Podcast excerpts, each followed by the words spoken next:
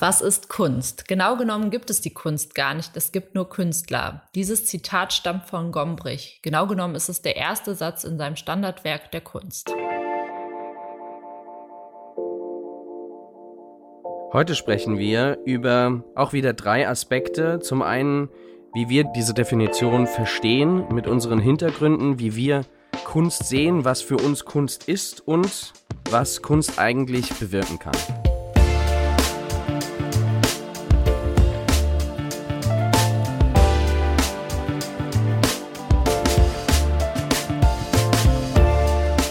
Wege der Kunst. Ein Podcast mit und von Christian Rother und mir, Kara Lehr. Werde unser Wegbegleiter. Wege der Kunst. Der Kunst. Die erste Frage, die wir uns stellen, ist, wie definiert sich Kunst? Und ich kann mich noch ganz gut an mein allererstes Seminar in meinem Kunstgeschichtsstudium erinnern. Da stand unser Dozent vor uns und fragte in die Runde, was ist eigentlich Kunst? Diese große Frage, die ja eigentlich so einfach ist, wurde ganz unterschiedlich beantwortet. Und zwar äh, meldete sich ein Kommilitone und sagte, Kunst ist das, was als schön empfunden wird. Doch da können wir uns natürlich fragen, Christian, Kunst ist heutzutage nicht immer schön. Manchmal ist sie abstoßend, manchmal soll sie nur zum Nachdenken anregen. Und ich erinnere mich, dass jemand zweites dann sagte, Kunst ist einfach nur die Fähigkeit, dass man intuitiv oder erlernt etwas Kreatives schafft.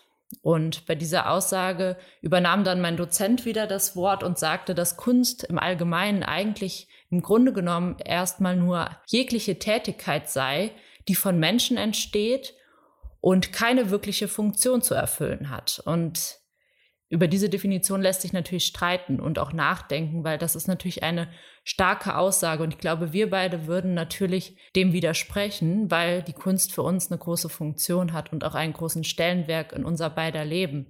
Doch ich glaube, wenn man einen Großteil der Menschen fragen würde, was für sie Kunst ist, würden viele vielleicht sagen, etwas Sinnentleertes, hat überhaupt keine große Bedeutung.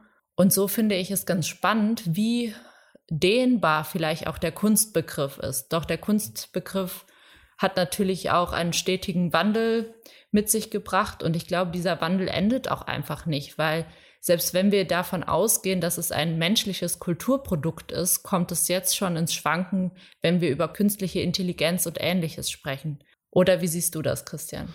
Ja, also ich finde, dass zum einen ist auch aus unserem Vorgespräch schon herausgegangen, dass du ja gesagt hast, Kunst ist im stetigen Wandel oder wiederum auf unseren Podcast bezogen.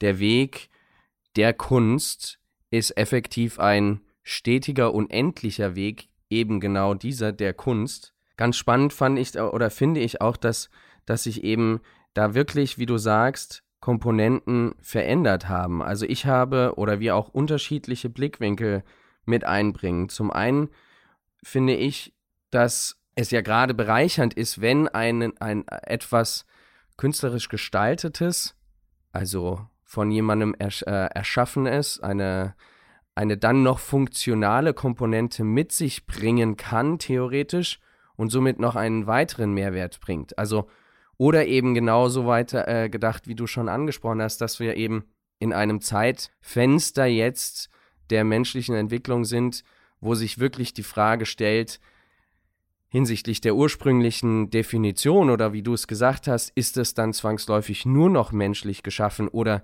ist es jetzt schon Stichwort digitale Kunst, Fotografie, das sind ja alles Tools, technische Tools, wo ganz viel auch durch die Technik entwickelt wird und gemacht wird, was dann zum Kunstwerk überhaupt erst führen kann. Ich kann mich erinnern, dass ich äh, einmal auch in einem Seminar, da ging es um die Malerei und da sagte auch mein Dozent damals, ab dem Moment an, als es die Kamera Obsurda gab, gab es eigentlich nicht mehr die Malerei, die nur mit dem Auge gemalt wurde. Also dass es da ab diesem Punkt eigentlich schon einen Moment gab, der das reine menschliche Malen nicht mehr, so wie es einmal war, gab, sondern dass sich etwas verändert hat und dass die Technik da schon eingegriffen hat. Und das ist natürlich Wahnsinn, da so einen Punkt zu finden, weil wo fängt ja. es an, wo hört es auf?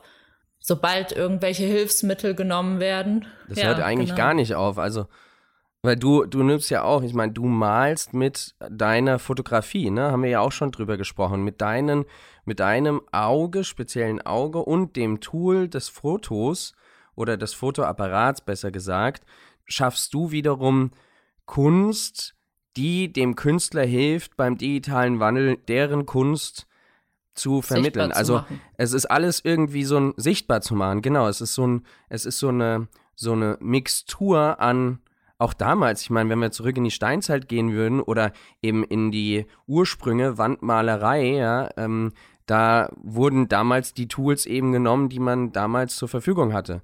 Oder andersrum gesprochen, ähm, wenn du jetzt auf die Malerei gerade zurückgekommen bist, äh, wie ist es dann zu halten mit äh, Bildhauerei.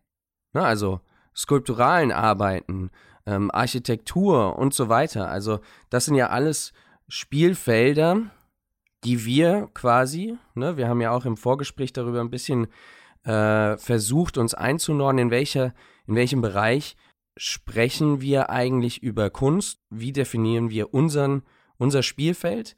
Und da kam so zur Quintessenz, ne, die schönen Künste. Nur was sind dann die schönen Künste? ist dann auch wiederum die Frage. Ne? Also in dem Sinne, alles vom Mensch geschaffenen. Du hattest es so schön erwähnt, Kara, im Vorgespräch. Ja, was würde man aus der Lehre heraus unter schöne Künste kategorisieren? Also man kann sagen, aus der Aufklärung heraus hat sich diese Ausdrucksform der schönen Künste entwickelt und dazu gehören für uns beide jetzt vor allen Dingen am wichtigsten die Gattungen der Malerei, Bildhauerei, Architektur, Grafiken und auch das Kunstgewerbe. Ja. Aber natürlich gehören zu schönen Künste auch Musik, Literatur und ähnliches. Genau, und das ist auch dann wieder interessant. Ne? Also ich meine, da sind ja sind wir ja auch in aktuellen Strömungen, wenn ähm, ich meine, das war jetzt irgendwie, ist das jetzt ein oder zwei Jahre her? Naja, muss ja entweder zwei oder drei Jahre her sein, weil die letzte Freeze, glaube ich, nicht stattgefunden hat.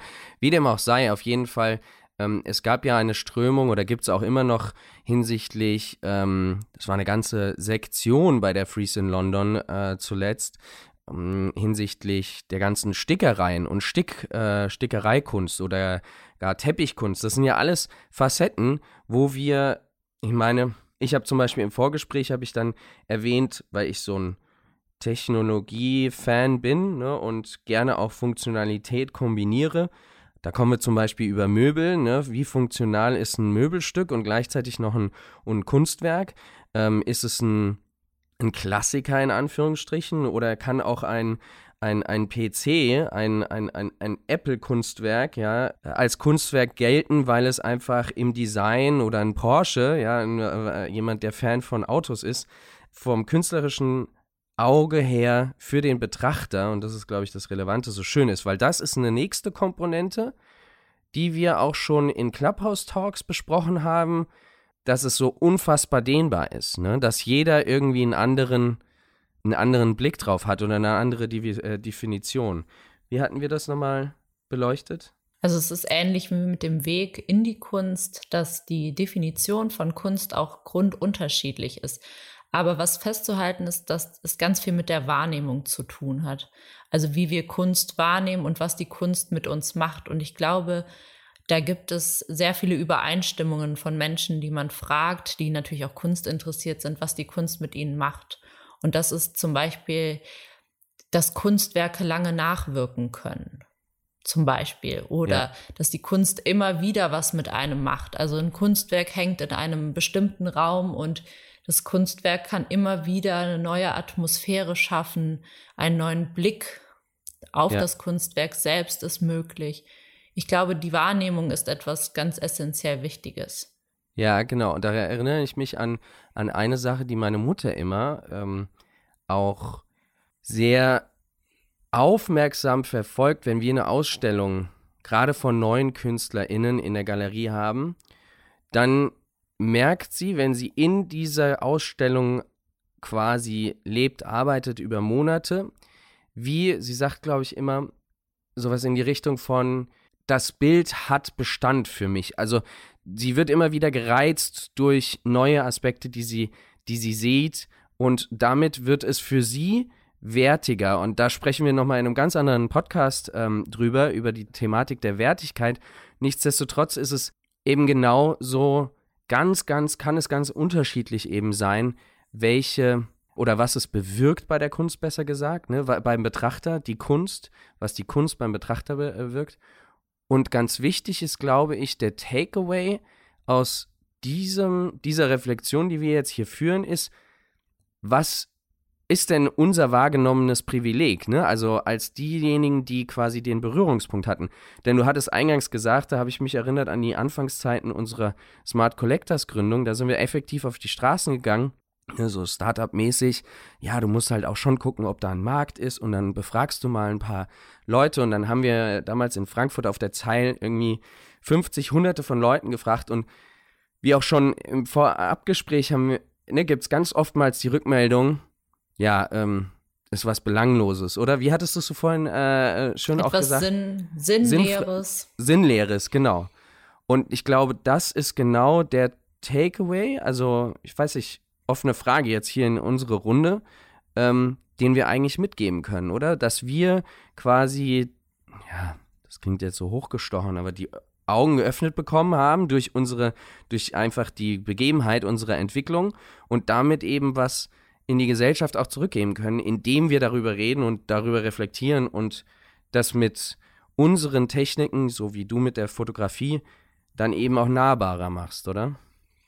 Ja, und ich glaube, was ganz wichtig ist, ich habe ja eingangs das Zitat genannt von Gombrich, genau genommen gibt es die Kunst gar nicht, es gibt nur Künstler, dass da sehr viel Wahres drinsteckt. Denn was macht die Kunst zur Kunst? Was ist ein Kunstwerk? Es ist immer doch was sozusagen die Person, die es erschaffen hat und das, was mit dieser Kunst geschieht bei den Betrachterinnen, das macht es erst zur Kunst. Weil sonst ist es wirklich etwas Belangloses, etwas, was nicht wahrgenommen werden kann. Und ich glaube, das ist wirklich etwas, was wir auch mitnehmen können in, oder auf unsere Reise, wenn wir auch darüber sprechen, wie der Wert von Kunst definiert wird und wer überhaupt eine Künstlerin ist.